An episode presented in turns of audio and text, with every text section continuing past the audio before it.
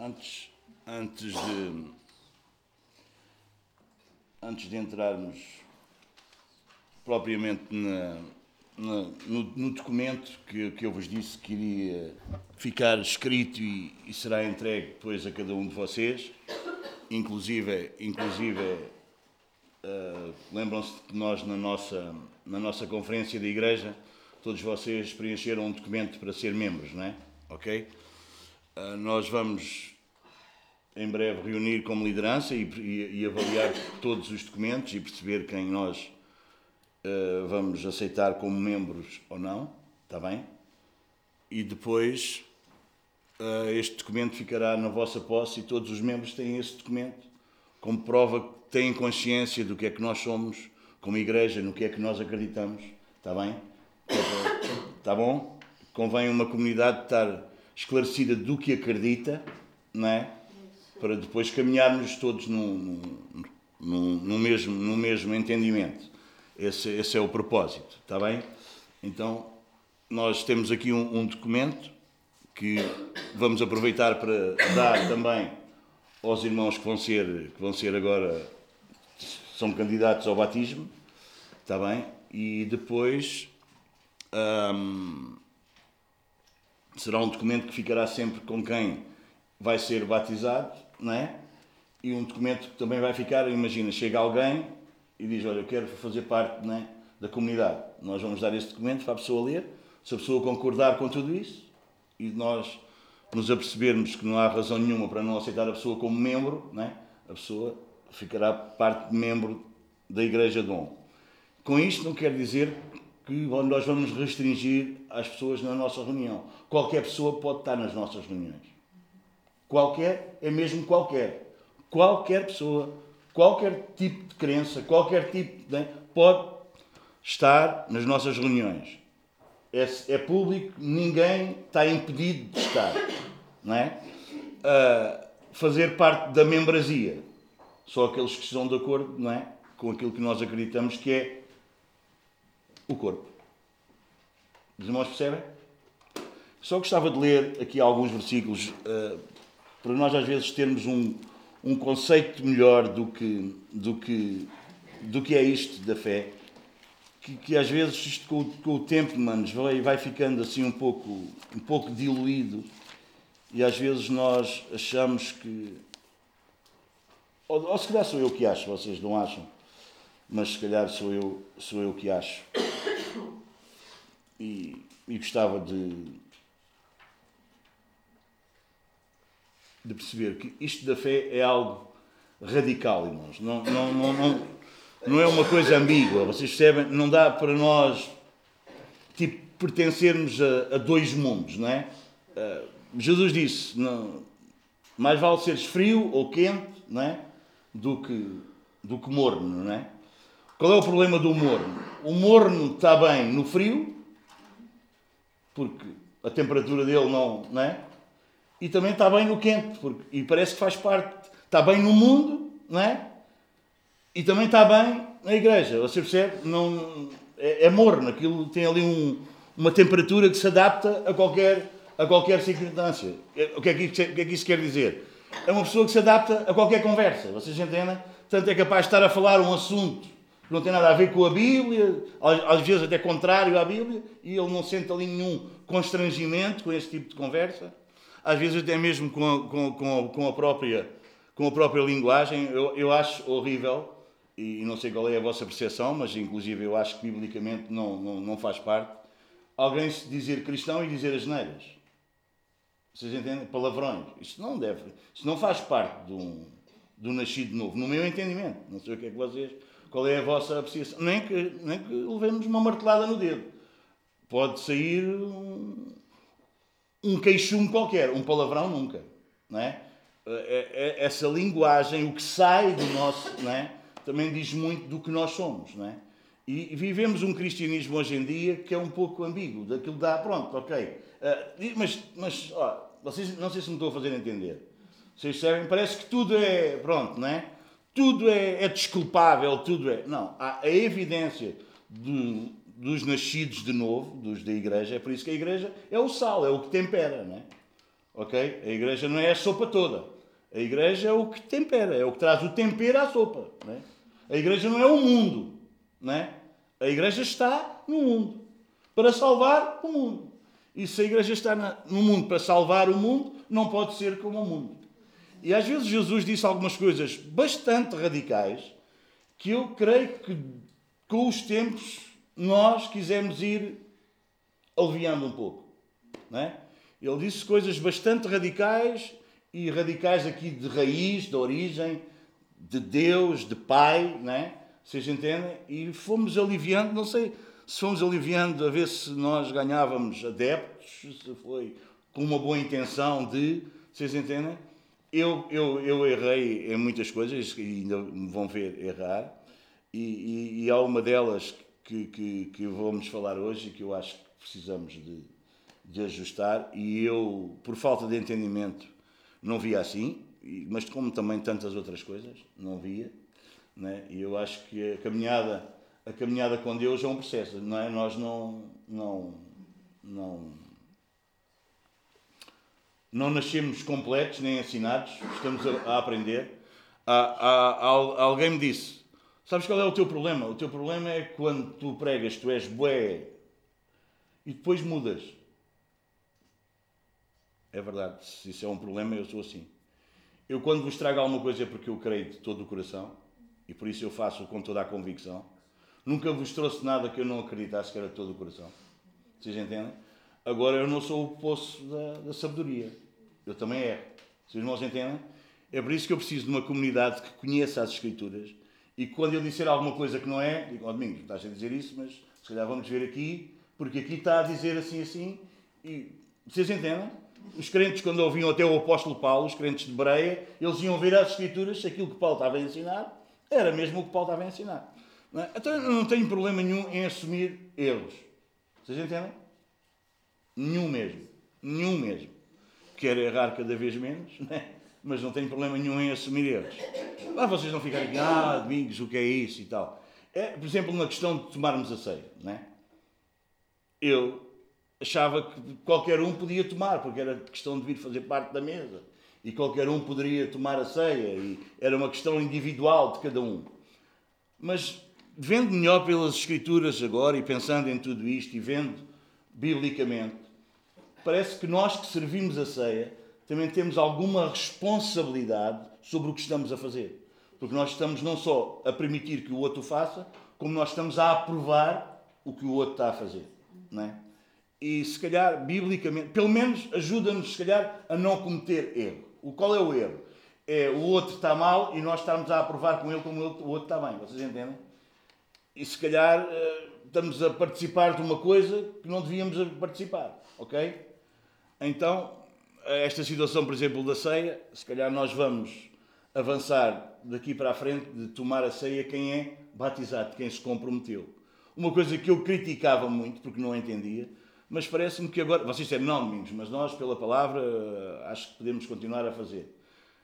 Não quero fazer um cavalo de batalhas nisso, mas se nós pudermos errar menos, melhor. Vocês entendem? Se eu puder não colaborar com o outro no engano dele, melhor. Se eu pudesse ser de ajuda a esclarecer mais o outro da evidência da verdade. Sim ou não? Gostava de vos ouvir. Vocês entendem? Vocês entendem? Sim ou não? Sim ou não? Não é? Pronto. Acho que vai ajudar o outro, pelo menos, a errar menos, não é? Ou pelo menos o outro a, a ter uma consciência do que é que é aqueles símbolos, o pão e o vinho, e para tomar aquela refeição, ou não é? tomar, fazer parte né, desse corpo, não é uma coisa qualquer. Aliás, é a coisa mais importante da vida. É? E banalizar isso calhar, e se calhar eu banalizei um pouco e levei-vos a banalizar, e eu peço-vos perdão por isso, mas eu acho que se nós pudermos ajudar os outros a errar menos, nós devemos fazê-lo. Não sei qual é a vossa percepção. Não é? Não quer dizer que se calhar não. Se calhar até nem é errado. Mas se calhar podemos ajudar no erro. Não é? Então, se pudermos evitar isso, o que é que vocês acham? Não é? É melhor, não é? É melhor, é melhor. E tenho-me habituado nestes últimos tempos, mano, já a perceber que nós não chegamos aqui agora. Que a igreja é uma coisa que já existe há muitos anos. E às vezes a gente mudar muita coisa. Não é? Às vezes mudarmos muita coisa. Se uma coisa já existe há milhares de anos, nós agora descobrimos a pólvora e mudamos tudo. Se calhar nós não somos assim tão bons. Não é? Se calhar não sou assim tão bom. Não é? Se calhar quem quer mudar as coisas não é assim tão bom. Se é algo que já existe há milhares de anos e foi assim que foi, então se calhar é melhor nós não vermos as últimas coisas que foram feitas, mas se calhar é melhor ver lá de trás, começar a ver como é que foi feito, porque é que algumas coisas foram mudando, foram sendo alteradas e perceber que, não é? Se calhar não é tanto a questão da moda, mas é mais a questão da raiz da coisa. Vocês entendem? Sim, manos? Só algumas expressões de, de Jesus que, que, que, nos devem levar a pensar que isto de sermos o povo de fé é algo radical e não uma coisa ambígua. Em Mateus 12, 30.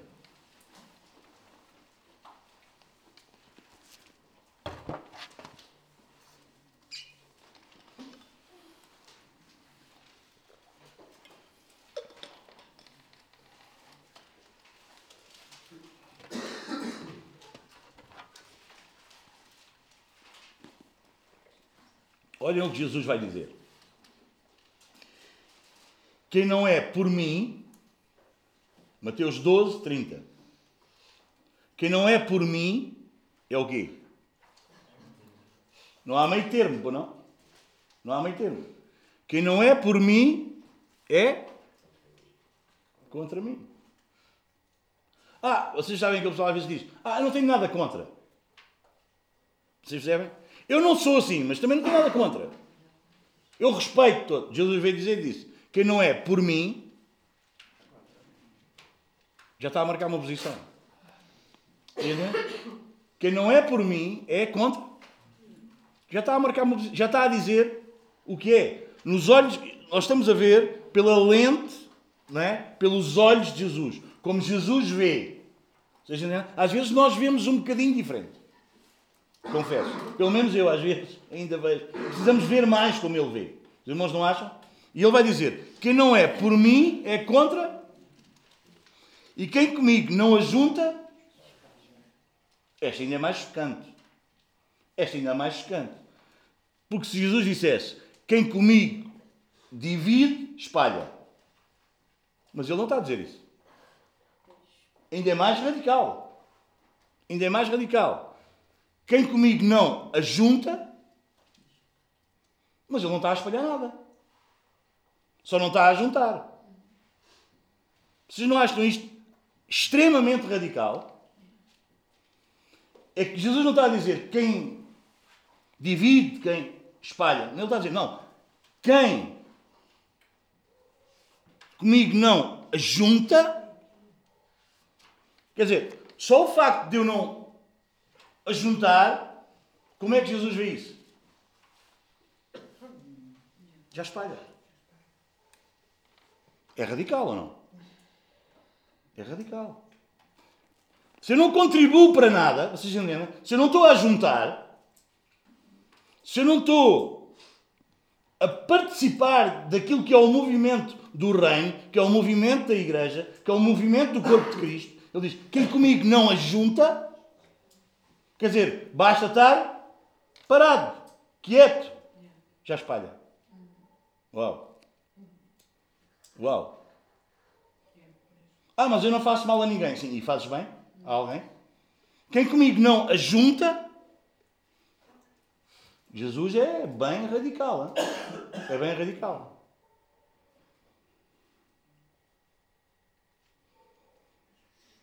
A fé nunca é passiva, nunca é inativa. Vocês percebem? Como eu costumo vos dizer, o silêncio já é uma resposta. O silêncio já é uma resposta. Entendem? É incrível Jesus, hein? É incrível.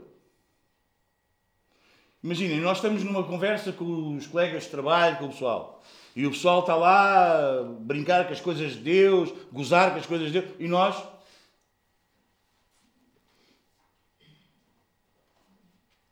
Não. Nós precisamos tomar uma. Já nem estou a dizer fazer parte da brincadeira, por favor. Blasfemar de Deus e brincar com as coisas de Deus, nem, nem, já nem acho que isso nem, nem, nem precisamos. De... Mas às vezes nós tomamos uma postura. Oh, ok. Quem comigo não ajunta, espalha. É radical a cena de Jesus, é ou não é? Vamos aqui a mais um. Mateus. Não, acho que é Tiago, deixa-me ver, deixa ver só. Eu não tinha isto escrito, só lembrei aqui agora, mas eu acho que é Tiago. É, Tiago 4, 4.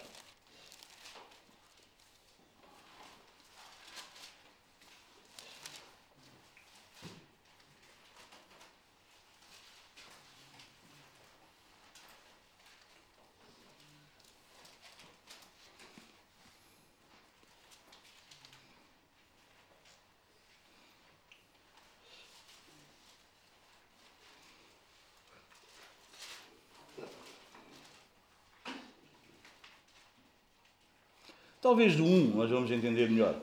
4.1. De onde procedem as guerras e as contendas que há entre vocês? Porquê é que há guerras e contendas? De onde?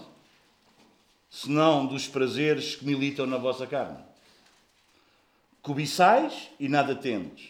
Matais e invejais e nada podeis obter. Viveis a lutar e a fazer guerras Nada tendes, porque não pedis. Pedis e não recebeis, porque pedis mal, para os banjardes em vossos prazeres. Infiéis, a outra tradução é adúlteros.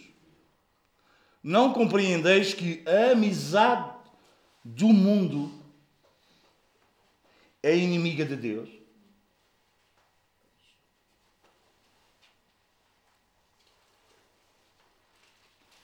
E a amizade do mundo não é só nós irmos,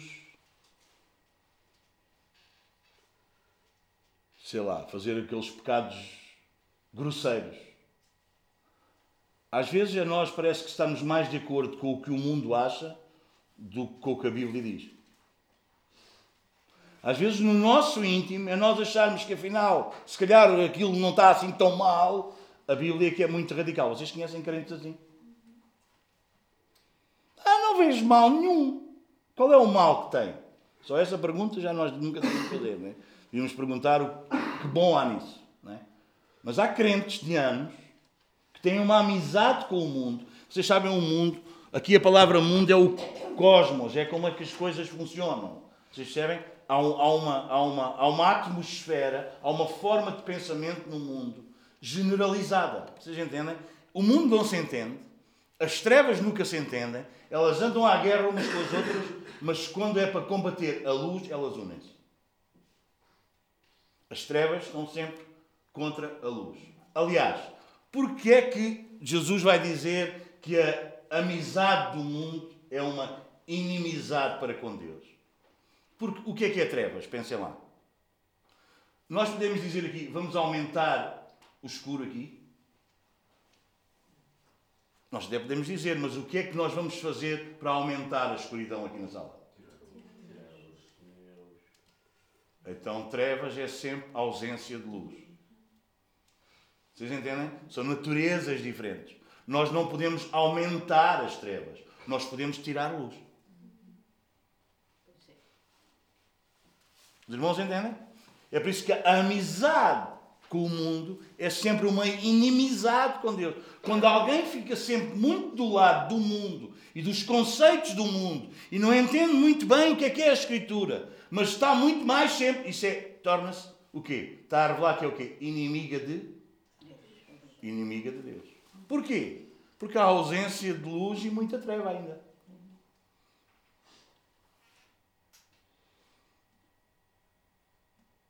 Quem o que é que ele diz lá? Adúlteros, o que é que é? Vocês têm duas relações, não é? E há uma que não deve acontecer, não é? Vocês amam a Deus, mas também querem amar o mundo. Vocês tornam-se adultos. Não compreendeis que a amizade do mundo é inimiga de Deus? Aquele, pois, que quiser ser amigo do mundo, o que é que ele está a dizer? Constitui-se o quê? Inimigo de? Também está na vossa Bíblia assim? Ou supondes que em vão afirma a Escritura o quê? Que com ciúme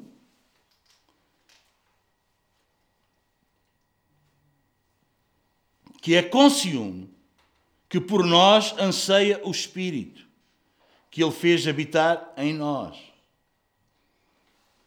Vocês sabem, o Espírito de Deus que habita em nós é um Espírito ciumento.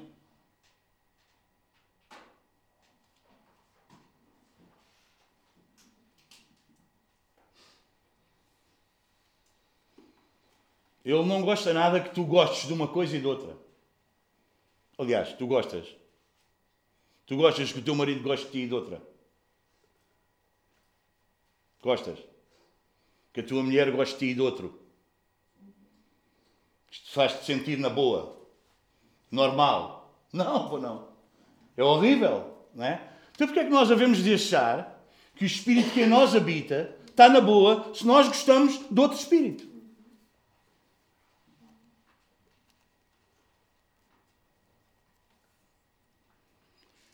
é com ciúme que por nós anseia o Espírito que Ele fez habitar em nós.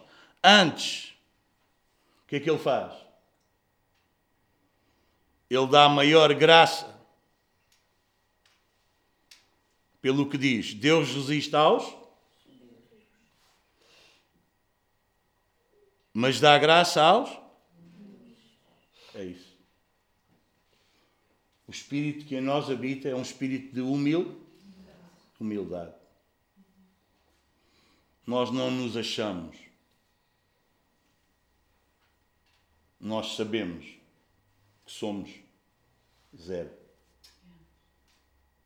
Jesus disse: Aprendei de mim, que sou manso e humilde de coração. E humildade não é aquela coisinha de nós sermos muito. Não, não. Às vezes, essa é só uma vaidade em ser menos que os outros porque acha que isso traz-lhe um certo status. Pelo menos traz uma boa desculpa para errar. Sou tão fraquinho, não é?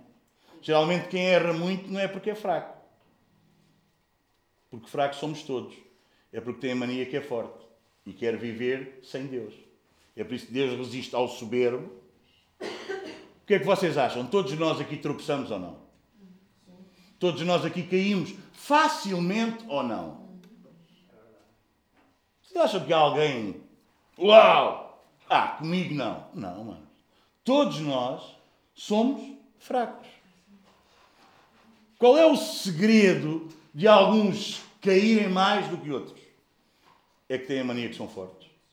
Se nós estivermos convencidíssimos que somos fracos todos os dias, nós colocamos assim a sola dos pezinhos no chão e dizemos: Senhor, ai de mim se não fores tu. Mas não fazemos isso uma reza.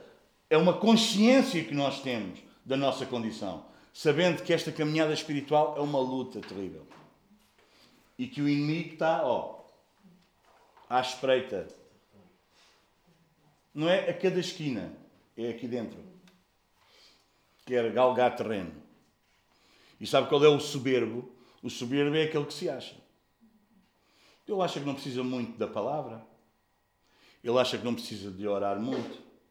Ele acha que consegue viver como todos os outros que não têm Deus vivem. Só que ele tem uma crença, vem à igreja. Mas ele orar não ora. Estudar a palavra não estuda. Gosto pela palavra não tem. Esse é um soberbo. Que depois, o que é que acontece? Como Deus dá maior graça aos humildes.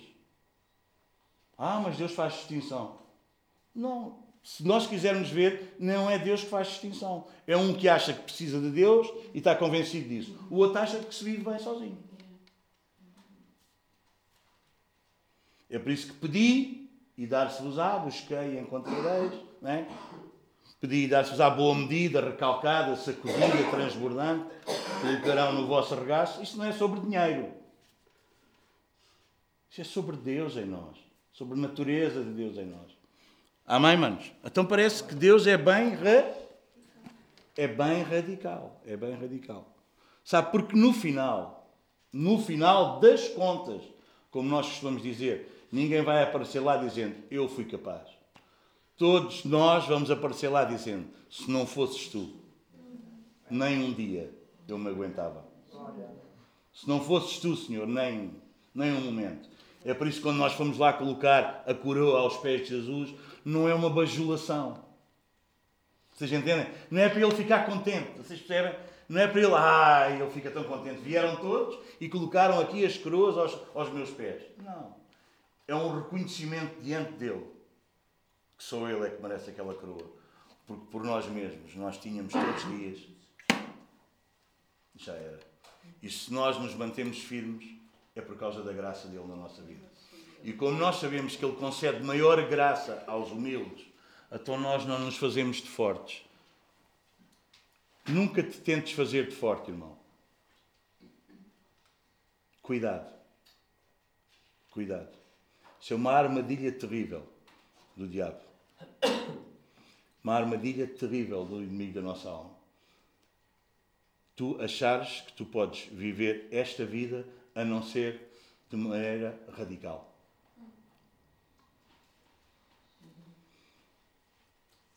Esta vida de fé, a nossa fé, e o justo vive pela fé, a fé é radi... radical. Vem comigo a Mateus capítulo 10 e depois já vamos avançar aqui para o.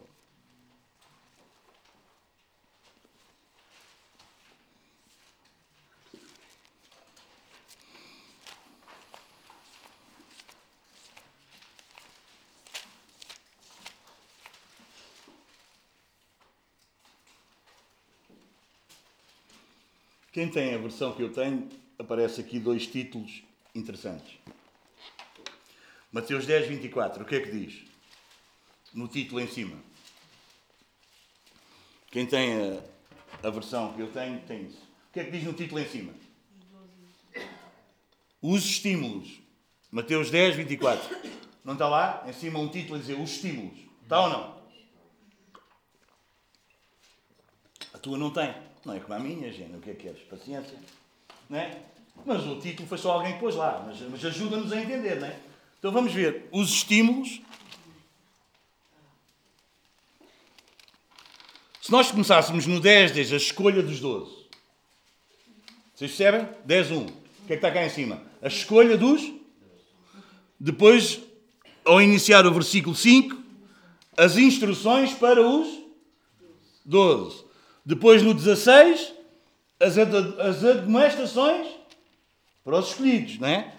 E agora, não vamos estudar tudo isto, mas agora eu gostava de ler do 24 até ao 30 e 39. Mas do 24 ao 33 temos os estímulos. Estímulos para quê? Para esta vida, para a vida cristã. Quais são os estímulos? O discípulo não está acima do seu nem o servo acima do seu? Senhor, basta ao discípulo ser como o seu mestre e ao servo como seu senhor. Se chamaram Belzebu ao dono da casa, quanto mais aos seus domésticos. Quer dizer, se chamaram não é, o Deus das moscas, ou, ou como Jesus tinha vindo do diabo, não vinha da parte de Deus. Se dizem isso a ele, o que é que acham que vão dizer de nós? que nós somos de Deus. Não. Se chamaram isso a Jesus, vão chamar isso a nós. Eu acho incrível como é que existe uma igreja hoje, evangélica, que é aplaudida pelo mundo. Isso é que eu acho incrível. Eu acho incrível como é que um contexto evangélico mundial é aplaudido pelo mundo. É evidenciado, é apreciado. Como é que é possível? Mas pronto, vamos lá. Portanto, não, te, não os temais, pois nada há encoberto que não venha a ser revelado, nem oculto que não venha a ser conhecido. O que vos diga às escuras, dizei-o a plena luz, e o que vos diz ao ouvido, proclamai-o dos eirados. O que é que isto quer dizer? Aquilo que Deus nos revela no segredo do nosso coração, aquilo que Deus nos revela no, no nosso íntimo, é para ser proclamado. E um dia, uma madrugada destas, ao meditar nisto, irmãos, foi Deus trouxe-me uma revelação que eu, eu tive que pedir perdão a Deus porque eu estava a atribuir um dom que Deus me dava a algo da velha vida. Algumas vezes eu vos disse a vocês, sabem, irmãos, eu por causa da velha vida e de enganar muito e tal, e eu sou às vezes um bocado desconfiado, e então às vezes eu fico, nunca vos contei isso? Contei ou não? Mas sabem o que é eu tenho percebido? E um dia deste à noite o Espírito de Deus então foi claríssimo. Deus tem-me dado o dom de discernimento de espíritos e eu atribuí isso a, uma, a algo da velha vida. Porque tudo o que eu tenho visto não tem sido uma ilusão, tem sido uma verdade. E Deus vem dizer, então, mas eu dou-te um dom e tu dizes que isso tem a ver com a velha vida? Eu dou-te um dom de tu discernires as coisas e tu estás a dizer que isso é a velha vida e é desconfiança do passado? Não, irmão. É um dom de Deus. É um dom de Deus. Perceber o, os espíritos. Perceber o espírito com que a pessoa é, com que a pessoa faz as coisas. E eu estava a atribuir isto porque, pronto, falta de discernimento. E uma madrugada destas, bum, fui bombardeado. Disse, ok, senhor. Porque parece que até ao dia de hoje, e a minha família que está mais perto de mim, sabe que sempre que eu lhes digo alguma coisa, pelo menos, até, não é, eu não sou bruxo. Espírito de adivinhação não é de Deus. Isso pertence à, à magia negra. Vocês entendem? Ok? Mas Deus dá dons. Não? E dons de discernimento de espírito, eu estava a atribuir a a velha vida. Então, o que Deus nos fala às escondidas, o que Deus nos fala no escuro, devemos proclamá-lo abertamente. Para quê? Para que haja luz, para que haja entendimento. Amém? Não temais os que matam o corpo e não podem matar a alma. Temei antes aquele que pode fazer perecer no inferno tanto a alma como o corpo. A quem é que nós devemos temer? Os homens ou a Deus? Adeus. Os homens só podem. Não gostou de mim, não gostou do que ele disse, não gostou do que fiz. Hoje em dia é, é o prato do dia. CMTV, você veja, pegou numa arma, pegou não sei o quê, pum, deu. O máximo que podem fazer é matarem-nos. Mas isso, qual é o problema? Agora devemos temer quem? Aquele que é capaz de lançar a nossa alma no inferno por nós não lhe obedecermos. Amém? Então, irmão, não se vendem dois pardais. Isto é os estímulos para nós, para a nossa vida cristã. Não se esqueçam. Não se vendem dois pardais por um aço, e nenhum deles cairá em terra sem o consentimento do vosso Pai. E quanto a vós outros, até os cabelos todos da cabeça estão contados. Não temais, pois, bem mais valeis vós do que muitos pardais. Não se Deus cuida do pardal, dos pássaros, eles não precisam de trabalhar, não precisam né? e Deus está comprometido em cuidar deles, quanto mais Deus não cuidará de, de nós. E este, neste contexto, irmão, isto não tem muita. Para nós lermos isto, sim, yeah, Ele cuida de nós. Nós, graças a Deus, temos trabalho, vamos trabalhar de segunda a sexta, não nos falta nada. Mas, mas isto era um contexto, irmãos, em que ser de Jesus, se calhar ninguém dava trabalho. Isto era um contexto que, se calhar, ser de Jesus era dentro de uma prisão. E eles precisavam de ser o quê? Estimulados a não se preocupem. Se Deus cuida dos pardais, Deus também vai cuidar de vocês. Vocês entendem? Irmãos, se calhar não é para, para a minha idade, se calhar é para os meus filhos ou para os meus netos. Mas nós vamos viver tempos na igreja em que não vai ser diferente daqui, vai ser igual aqui. É por isso que o diabo está tentando dissimular uma fé fraquinha, uma fé que, que abana com tudo e por nada, para que depois, quando se chegue lá à frente e precisamos nos firmar na fé, haja pouca fé. É por isso que Jesus disse: será que quando o filho do homem voltar encontrará fé na terra? Não é a gente que acredita que ele existe. É gente que tem uma crença completamente equivocada e errada. É uma crença que ele existe para nos fazer bem, para que não nos falte nada de bom. Não. Sabe qual é a fé? É para nós nos mantermos firmes ainda que a nossa vida seja posta em causa. Ser fiel até à morte, é, é, é até à morte, é, tudo bem, é até morrermos, ok? Mas aí o termo não é até morrermos, é se for preciso, morrer por isso. Então, se nem um cabelo, não é? Todos os cabelos da nossa cabeça estão contados, isto é para mostrar o cuidado e o zelo de Deus para com os seus filhos. Portanto, se nós temos um Deus assim, e se é aqui que nós pertencemos, o que é que vai dizer? Versículo 32. Portanto, todo aquele que me confessar diante dos homens, também eu o confessarei diante do meu Pai que está nos. Claro. Mas aquele que me negar diante dos homens, também eu o negarei diante do meu Pai que está nos. Este foi o problema de Pedro. Sabem porque é que Pedro chorou amargamente? Porque ele negou à frente da criada. Ele era capaz de, não, Jesus, tu não vais morrer, eu pego na espada, eu faço, eu aconteço, não é? Não foi o que ele disse a Jesus. Mas depois, diante de uma criada, o que é que ele fez? Não, não, eu não, eu não, não o conheço. Vocês acham que ele estava com medo da criada? Que ele estava com medo? Acham que é isso? Ele achou é que diante daquela mulher não havia necessidade de estar agora a perder tempo com esta pessoa. Não. E ele negou Jesus àquela pessoa. Às vezes, negar Jesus não é a gente dizer que já não acredita nele. É nós acharmos que não vale a pena estar a perder tempo com aquele.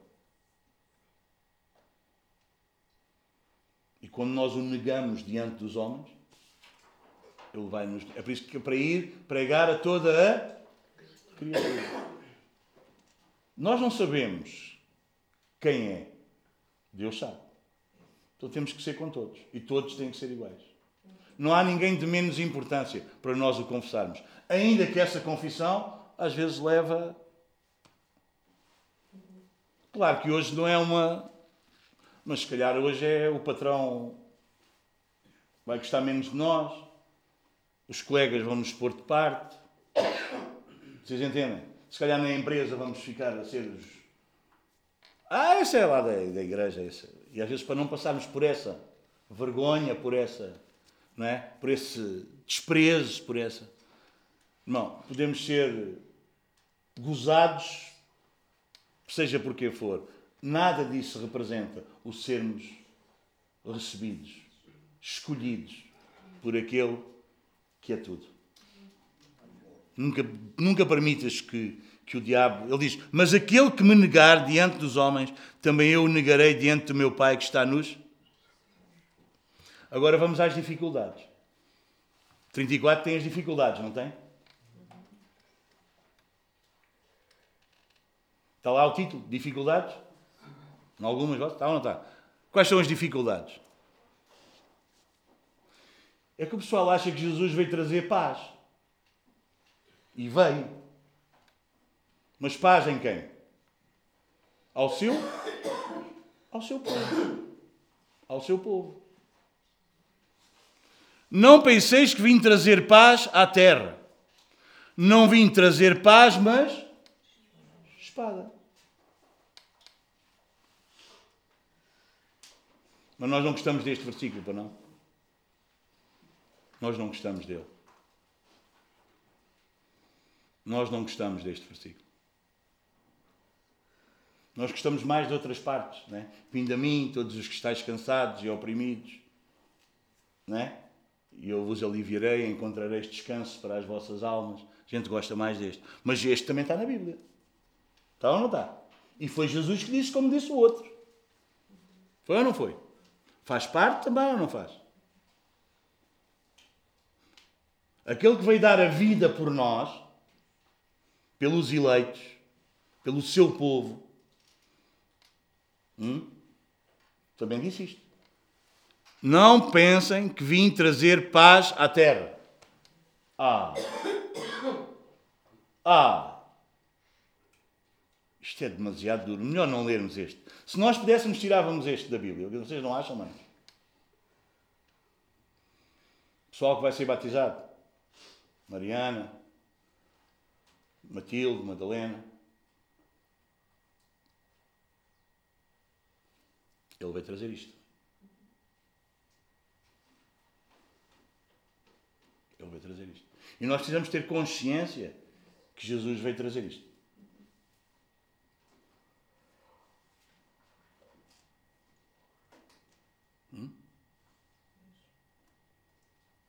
Uma certa altura, porque às vezes há um grande entusiasmo em seguir Jesus. Porque é entusiasmante seguir Jesus. Ele tem coisas extraordinárias. É entusiasmante seguir Jesus. E às vezes o pessoal vai no entusiasmo, lembram-se? E um debaixo do entusiasmo, Senhor, eu vou-te seguir para o que é que tu fores? E às vezes o pessoal, não é? no batismo, nós perguntamos: queres todos os dias? Queres ser fiel? Quer, não é? Sim, claro. Mas depois, passado um tempo, foi. Isso que disse parece que perdeu todo. Porque às vezes é preciso fazer as contas antes. Houve um que estava todo entusiasmado: Jesus, eu vou seguir para onde quer que tu fores, eu quero seguir-te, mas deixa-me primeiro sepultar o meu pai. E Jesus disse: Deixa os mortos sepultarem os mortos. Então, os mortos sepultam os mortos. Como é que um morto sepulta um morto? Quais é estes mortos sepultar os mortos? Quais são os mortos a sepultarem os mortos? Digam lá. Isso mesmo, os mortos espiritualmente. Então deixa lá os mortos sepultarem os mortos. Queres seguir? Embora, é agora já. Ai, mas isso. Ai. Ai. A sério? Mas não é o que Jesus disse? Mas não é o que Jesus disse? Toma cuidado, a amizade com o mundo é inimiga. É que o mundo gosta muito de ir ao funeral. E quem não vai ao funeral até fica mal visto. Não, nem veio ao funeral da minha mãe. Nem apareceu no funeral. Aquele primo, não sei de onde, nunca se deu, nunca falou, nunca apareceu. Mas se não aparece no funeral, oh, aquilo não apareceu no funeral. Jesus disse: Aquele homem todo entusiasmado, né? Jesus, milagres, aquela cena toda, uau, quero-te seguir, bora, vamos lá, bora, bora, bora, bora. Jesus disse: Ah, mas olha, deixa-me só sepultar o meu pai, amanhã vou ter contigo. Jesus disse: Não, deixa os mortos sepultar os mortos. Porquê é que Jesus diz isso? Porque ele é, era, era insensível, não percebia a dor daquele, daquela pessoa ter perdido o pai. Vocês acham isso? Não, é que estava ali um resquício. Vocês entendem? Às vezes é só uma coisinha às vezes é só um, uma coisinha de nada. Que se nós tivermos o entendimento do mundo, sabe o que é que nós vamos dizer? Não tem mal nenhum. Mas Jesus que conhece o coração, diz, oi, ainda estás a dar muita importância ao que não é que não tem importância, é que não tem tanta importância como eu. que é importante sepultarmos os nossos pais ou não? Claro que sim. Agora, mais importante é que, manos, isto da fé é radical. E ou ele é mesmo tudo para nós, ou o que Jesus nos está a dizer é que ele não é nada para nós. Vocês perceberam, pessoal, vocês que se querem batizar? Ou ele é mesmo tudo para nós, ou ele não é nada para nós. Porque se nós o trocamos por isto, amanhã nós vamos trocá-lo por aquilo. Porque o grau de importância das pessoas e das coisas varia diariamente. Hoje há uma coisa que não tem grande importância para mim e amanhã tem toda a importância para mim. Hoje há uma pessoa que tem pouca importância para mim, amanhã vai ter toda a importância. E eu nunca posso comparar uma coisa ou uma pessoa com ele. Ou ele é tudo, ou é nada. Ele diz: Olhem, não pensem que eu vim trazer paz. Eu gostava que o pessoal que prega o Evangelho hoje em dia, aí é muito lado, não sei se eles riscaram este versículo, sabe, se não conseguem ler o contexto. a escolha dos doze, a chamada, boa. As instruções, boa. Os estímulos, bora lá, ele cuida de nós, ele está atento. Não é? Se ele cuida dos pardais, quanto mais de nós. Não, não, não, estamos garantidos. Mas depois ele vai falar das dificuldades. Do discipulado, das dificuldades de o seguirmos. E ele vai nos dizer o quê? Olha, não pensem. Se vocês vêm para este caminho, e o caminho sou eu, achando que vai ser fantástico e paz, Não pensem, não diz lá, não pensem que vim trazer paz à terra. Porque a paz, irmãos, ouçam, a paz que Jesus. Então, mas ele não veio. Romanos diz, Romanos 5 diz o quê? Tendo sido justificados pela fé, temos paz com Deus. Então há uma paz. Ele diz: Eu trouxe a minha paz, a minha paz vos dou, não vos dou como o mundo dá. Então qual é a paz que ele trouxe? Ele trouxe uma paz. Qual é a paz que ele trouxe? A paz com Deus. Ele veio resolver o nosso problema com Deus. Deus estava irado para connosco. Todos nós éramos filhos da ira por causa da ignorância em que nós vivíamos, sendo conduzidos pelos nossos próprios pensamentos. E Ele fez o quê? Ele regenerou-nos, Ele fez nós novas criaturas. Nascemos de novo. Somos uma nova natureza. Somos uma nova criatura, somos uma nova criação, somos uma nova humanidade. E como nós víamos na quinta-feira, não é? É Ele que faz isso, não somos nós. É Ele que tira o coração de pedra e coloca um coração de carne, um coração sensível às coisas dele. É Ele que aspirja o nosso coração. É Ele que trata connosco. É Ele que faz tudo. Ezequiel 36 vão ler e vão lá dizer: Eu farei, eu farei, eu farei, eu farei, eu farei. É Deus que faz ninguém melhora um bocadinho. Ninguém consegue melhorar um pouco. Porque essa não é a intenção. A intenção é fazer de nós uma nova criatura. Antes nós tentávamos cumprir a lei. Agora nós somos apaixonados pela lei. Antes a lei era-nos contrária, mas nós agora já não estamos debaixo da lei. Porquê? A lei já não nos diz nada, irmãos. Porque a lei foi cravada na cruz. Ele cravou os nossos pecados lá na cruz, mas lá em Colossenses diz que a lei também foi cravada. A cédula que nos era contrária foi cravada. Então Paulo vai dizer: então nós já não estamos mais debaixo da lei, mas nós agora estamos debaixo da graça. O que é que é isso? É nós agora temos a fé que Deus nos deu, que a obra que Cristo fez é suficiente para nós sermos salvos. E eu creio que Ele pagou o preço pelos meus pecados. Ah, então agora vou viver de qualquer maneira. Não. Porque o mesmo Espírito que me convence que a obra de Cristo é suficiente para pagar pelos meus pecados é o mesmo Espírito que me convence a viver uma vida santa. E é isso, teologicamente, chama-se o quê? Santificação. É por isso que aos que chamou, também predestinou, aos que predestinou, também justificou, ele pagou o preço por nós, e aos que justificou, ele também santificou. Então quer dizer que nós não somos salvos para viver uma vida qualquer, mas nós somos salvos para viver em santidade, porque o Espírito que em nós habita é santo e inclina-nos para a santidade. Escreverei as minhas leis no coração deles, não é? E eles vão desejar as minhas leis, eles vão querer as minhas leis. Eles não sentem, não é um fardo, não é um peso, é o querer. Amém?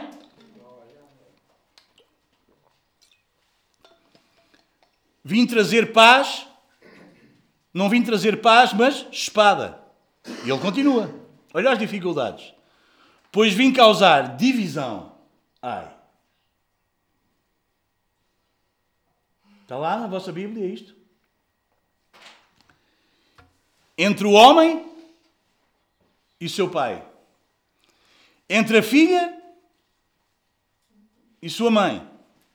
Entre a nora e a sua sogra. Assim os inimigos do homem serão os da sua própria. É melhor a gente tirar estes versículos, não é? Isto é muito mal.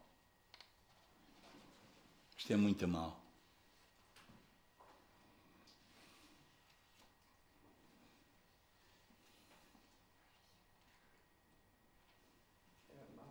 Depende do espírito que em ti habita.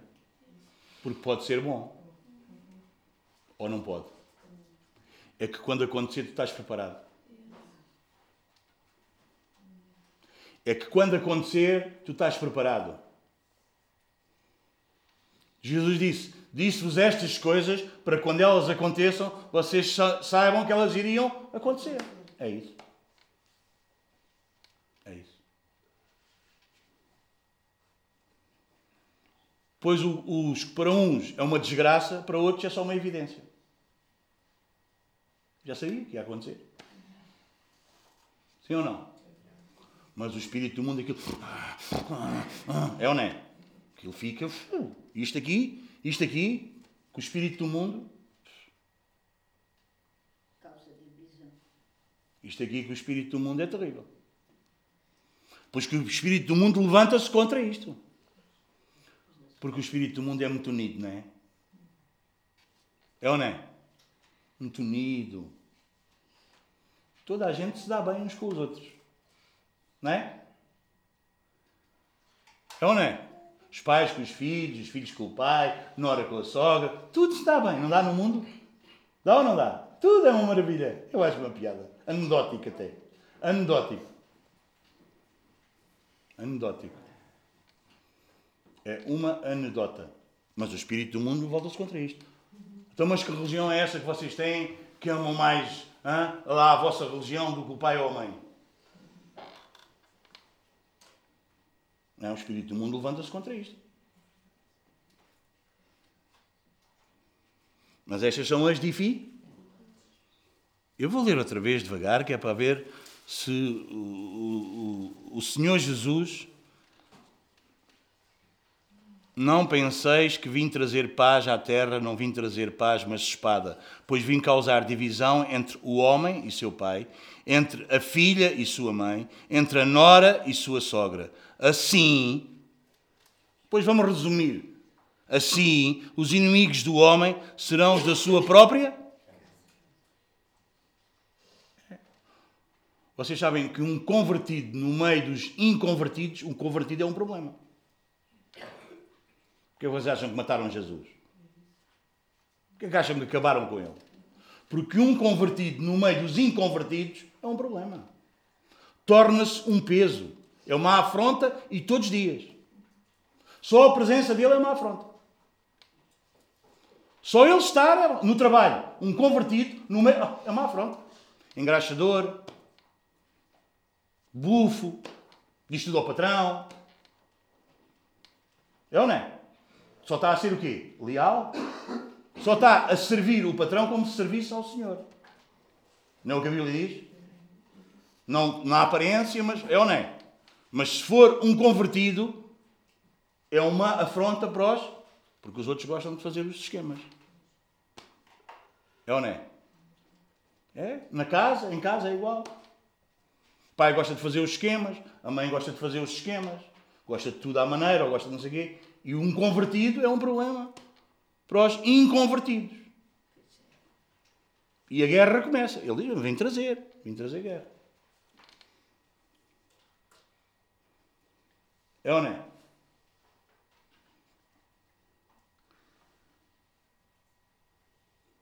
Quem ama seu pai ou sua mãe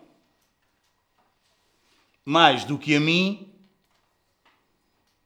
pronto, está num processo, mas chega lá. É isso? O que é que diz lá? O que é que diz? O que é que diz?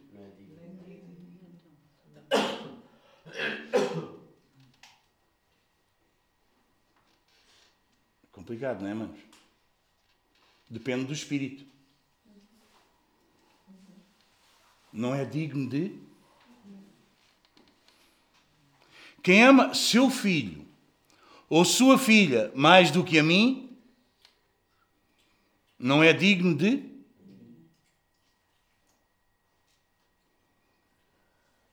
Ah, não, tudo bem, mas os meus filhos, nem pensar. Isso, irmão, isso acabou.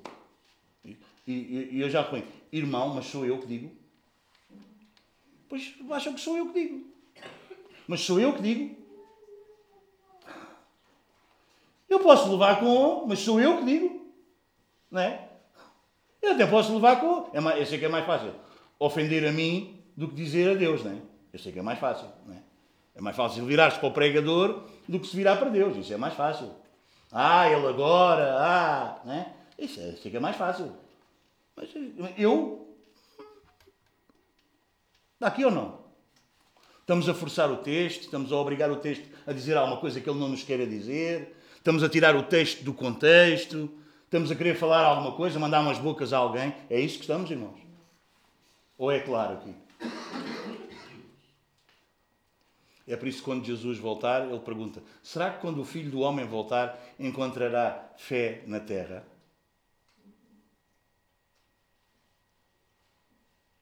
É ou não é? Há muita crença, há muita crendice.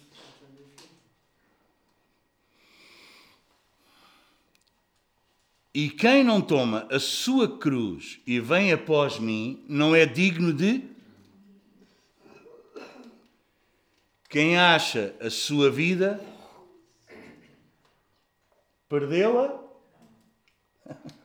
É isso. Pessoal que vai ser batizado. Ouçam, vocês perderam a vidinha. Se vocês acharam a vida, que é Ele, vocês perderam a vossa vida. Quem acha a vida, perdê-la. Ah, Domingos estás-me a dizer agora que eu vou andar à batatada com a minha mãe. Não. Estou a dizer é que se a tua mãe, o teu pai, seja quem for, for não de acordo com o que está na palavra, vai haver guerra.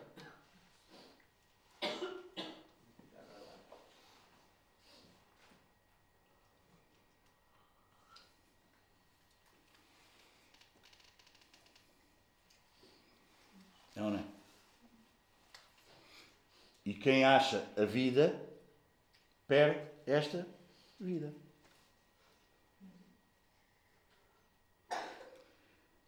Quem, todavia, perde a vida por minha causa, olha, achou a vida. Amém? Querem ver as recompensas já agora? Para não ficar assim tão mal, tão pesado. É que a seguir, no 40, tem um títulozinho também. As recompensas. Quem vos recebe a mim, me recebe. Lá vão os discípulos. Porque com uma mensagem destas, quem é que eles iam ganhar para Jesus? É ou não é? Quem é que eles iam ganhar para Jesus com uma mensagem destas? Hã? Quem? Digam lá. É, ganda ânimo para ir pregar. Ganda cena. Mas vocês aqui já me conhecem todos, estão assim, alguns olhar para mim assim, com aquela cara, é pá, isto hoje está. O que é que se passa aqui? Não é? Então imaginem, ir, ir com esta mensagem. Mas Jesus vai falar: olha, olhem, olhem as recompensas. Quem vos recebe a vocês, mesmo com esta mensagem, a mim me recebe. Quem vos recebe, a mim me recebe. E quem me recebe, recebe aquele que me é. Quem recebe um profeta no caráter de profeta, receberá o galardão de profeta. Quem recebe um justo no caráter de justo, receberá o galardão de justo. E quem der a beber, ainda que seja um copo de água fria a um destes pequeninos, por ser este. Não é dar água porque dá água. Vocês entendem? Ninguém nega um copo de água a ninguém. Dar água é alguém que é discípulo, que vive desta maneira, contrário a tudo o resto. E sabem que naquela altura, mais uma vez, vamos. Cabeça cortada. E tu vais dar água, vais-te associar a alguém destes. E ele diz: quem recebe profeta, recebe galardão de profeta. Quem recebe justo, recebe galardão de justo. Até quem der um copo de água a um destes, sabendo o que ele é, recebe galardão. Porquê? Porque ele está-se a identificar. Porque o que é que era suposto? Deixou morrer. Isso é um blasfemo, isso é um. Hã? Nem um copo de água sequer, nada. Deixa. Quem der um copo de água, recebe. Não ficará, não ficará indiferente aos olhos de Deus.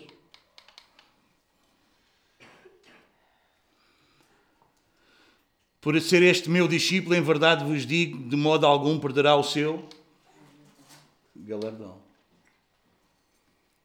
Amém? Então a coisa é. É radical, manos. Pessoal, está aí para ser batizado. Nós que já fomos, precisamos relembrar estas coisas. Precisamos estar firmes e convictos nestas coisas. Amém, irmãos? Esta vida é uma vida radical. Esta vida é uma vida radical. A nossa fé é provada, é colocada à prova. Porque ela é mais preciosa do que o ouro, do que a prata. E se o ouro ou a prata, para tirar tudo aquilo que é um metal menor, passa pelo fogo até se extrair o metal mais puro, a nossa fé também. Também passa pela prova. Muitas provas. Muitas provas. Nunca são para acabar connosco. Deus nunca quer acabar connosco. Deus quer acabar em nós com o que não pertence a Ele.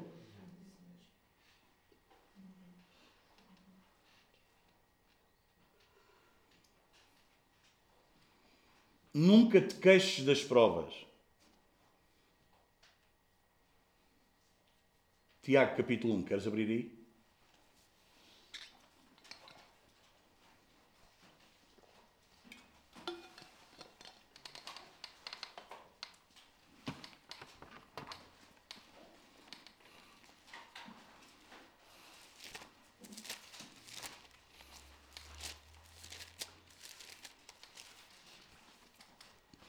Estamos lá em Tiago 1, versículo 2. Meus. É para irmãos, tá?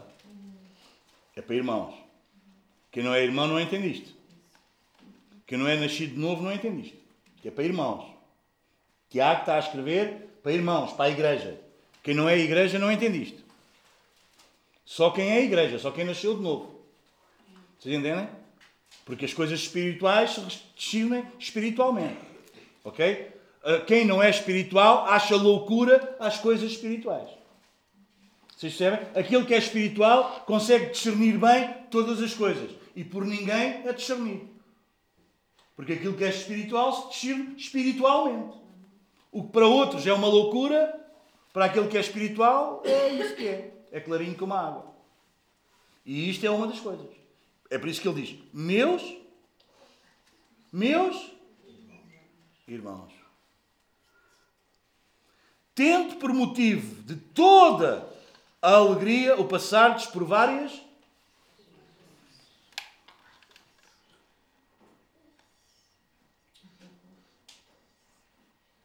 Amém? Passar por provações é ter por motivo de grande alegria pessoal que vai ser batizado, ouçam, passar por provações não é para nos queixarmos. Ai de mim, e agora? Não, não. Ai, tão mal, tão. Não. Estás a passar por a prova, se nasceste de novo, alegra-te. Deus está a trabalhar o teu caráter para tu ficares cada vez mais parecido com Jesus. É por isso que aqui os, os fracos têm a mania que são fortes. Em vez de chegarem a Deus, vão chorar para os outros. Não se chegam a Deus. Porquê é que não se chegam a Deus? Já pensaram nisso? Porquê é que nas provas as pessoas não se chegam a Deus? Porque sabem o que é que vai acontecer quando se chegam a Deus. Eles vão ser transformados e mudados e eles não querem. Até é chorar com este, com aquele, com o outro, com o outro, com o outro, com o outro. Porquê é que não vêm falar com o pastor? Sabem o que vão ouvir? Então falam com este, com aquele, com o outro, choramingo a vida toda. Daqui para lá, da lá para ali, né? Porque não entendem que a prova não é para acabar com ele, é para acabar com aquilo que ele não quer que acabe na vida. Então chora-se para toda... faz de vítima, chora-se para toda a gente. Meus irmãos, tende por motivo de toda a alegria o passardes por várias. Amém, manos? Isto é esquisito para ti ou isto é normal para ti? Como é que tu ouves esta palavra? Aliás, toda esta palavra hoje de manhã, minha pergunta é: isto é esquisito ou tu dizes amém a isto? Não é, manos? Não é porque nós somos loucos. Tiago vai nos ajudar a entender, sabendo que eu gosto do sabendo. É que este saber não é para todos. Alguns só fingem que sabem, mas não sabem. Só que veem os outros que sabem e querem ficar parecidos com os outros que sabem, mas eles não sabem. Sabem porque é que não sabem? Porque nunca querem passar pela prova. E só sabe quem passa. É ou não? Quem está aqui já partiu alguma coisa? Um braço, uma perna? Alguém já partiu aqui? Quem é que nunca partiu nada aqui? Cabeça. Só que, mas, mas imaginem, eu já parti um braço.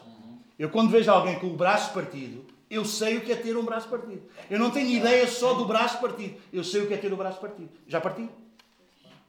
Eu não faço uma ideia. Eu sei o que é. Vocês entendem?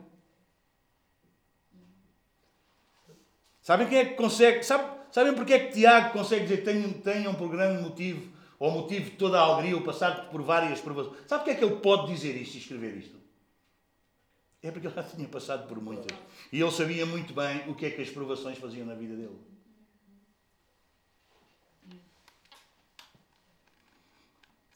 Sabendo que.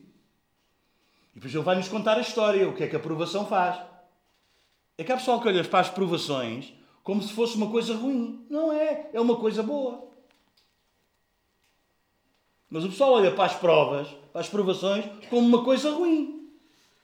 Não, é uma coisa boa. Sabendo que a provação da vossa fé, uma vez que confirmada, firme com, confirmada é firme com. Produz o quê? Perseverança.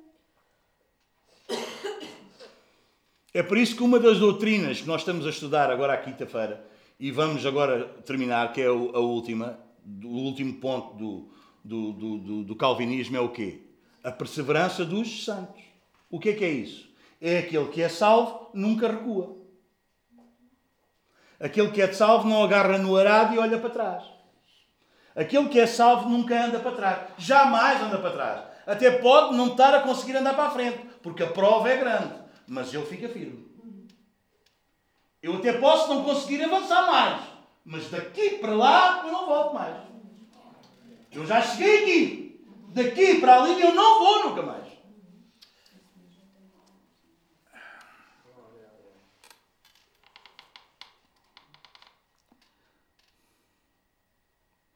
A provação da vossa fé, uma vez confirmada, produz perseverança. Ora, a perseverança deve ter o quê? O que é que diz lá na vossa Bíblia? Deve ter ação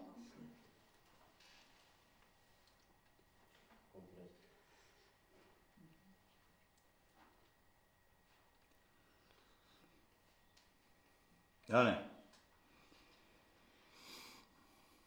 Ninguém me ajuda.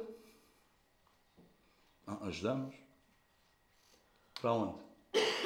Na perseverança. É ou não é? Não apoiamos o erro. Ajudamos na caminhada.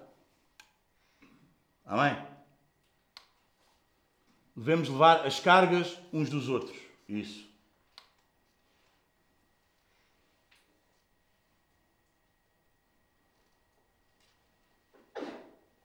Não apoiar os outros na parvoíce. Não é? Sabem, muitas vezes quem vem pedir ajuda não quer ajuda. Quer o quê? Apoio. É ou não é? Quer apoio. Não quer ajuda. Quer apoio. Tem uma percepção das coisas e quer encontrar gente que apoie naquilo. É ou não é? Sabe o que é que eu costumo dizer? Eu não te vou dar a minha poia. Alguém entende?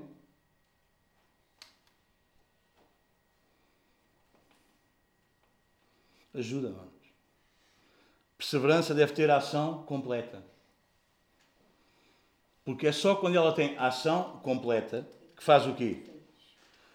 Para que sejais perfeitos e íntegros em nada deficientes.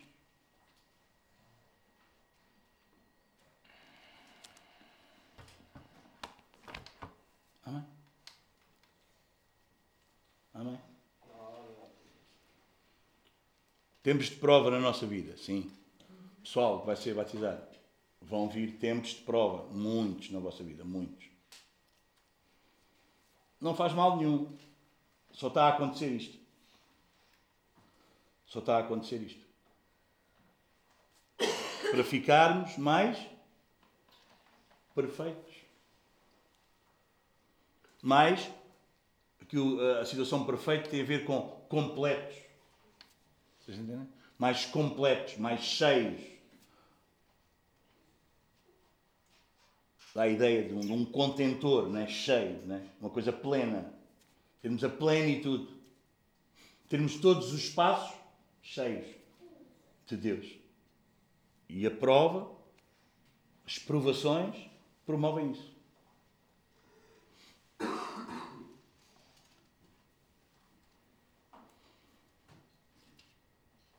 Amém? Então, parece que há um certo radicalismo aqui. Quem comigo não ajunta, espalha. Ah, irmão, eu não estou a espalhar nada. E estás a juntar? E estás a juntar?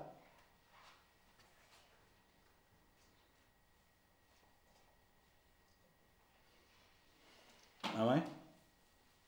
É ou não é? Aquele que se torna amigo do mundo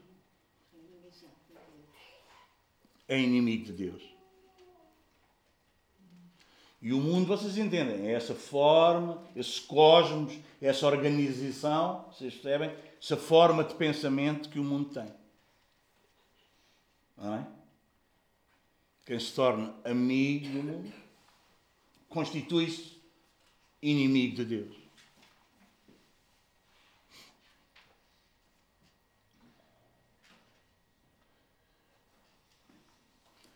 Porque às vezes a conversa é: nem no mundo são assim. Hum? Vocês nunca ouviram isso? Nem no mundo são assim como vocês são. É ou não é? Nunca ouviram isso vocês? Não? Ah. Então chateiem-se lá com a vossa mãe, vocês vão começar a ouvir. Nem no mundo são assim. Chateiem-se lá com os vossos filhos, a sério, e vocês vão ver se não são assim. Nem no mundo são assim. No mundo cuidam, no mundo tratam, no mundo fazem, no mundo. Não? Ah, isso sou eu, sou extraterrestre. Nem no mundo. Nós somos vistos como piores do mundo. É por isso que Paulo diz, como o escárnio da sociedade. Vistos como o escárnio da sociedade. Porque nem a sociedade é assim. Nós somos aqui uma coisa Claro, manos, que a igreja evangélica não é assim. Não é? Tudo uma maravilha. É ou não é? Tudo.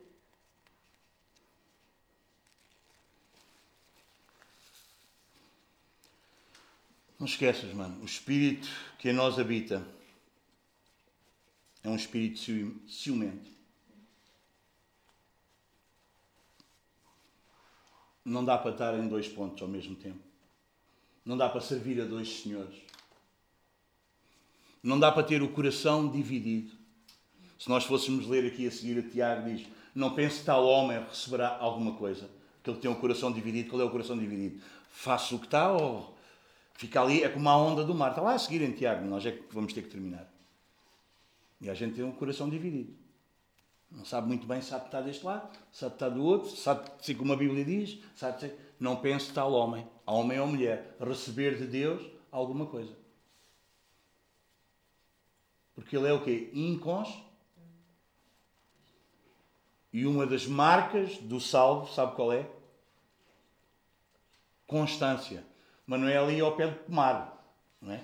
Constância é alguém que é cons... constante. É sempre aquilo. Tu sabes com o que contas. Aquela pessoa é assim.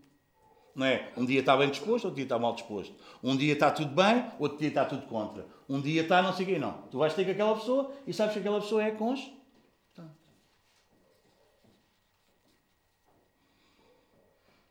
Não é? Lá primeiro aos Coríntios. Portanto, amados irmãos, sede firmes e constantes, sempre abundantes na obra do Senhor, sabendo que o vosso trabalho não é vão no Senhor. Antigamente líamos muito este, não líamos, irmão Limo Limo? É isso. Primeiro aos Coríntios 15, 57 e 58. É ou não é? É isso mesmo. Vamos inclinar as nossas cabeças e Para a semana a gente mostra o que está aí. Sim ou não? Ou não? Ou ainda dá tempo? Achas que dá? Eu não sei. Dá?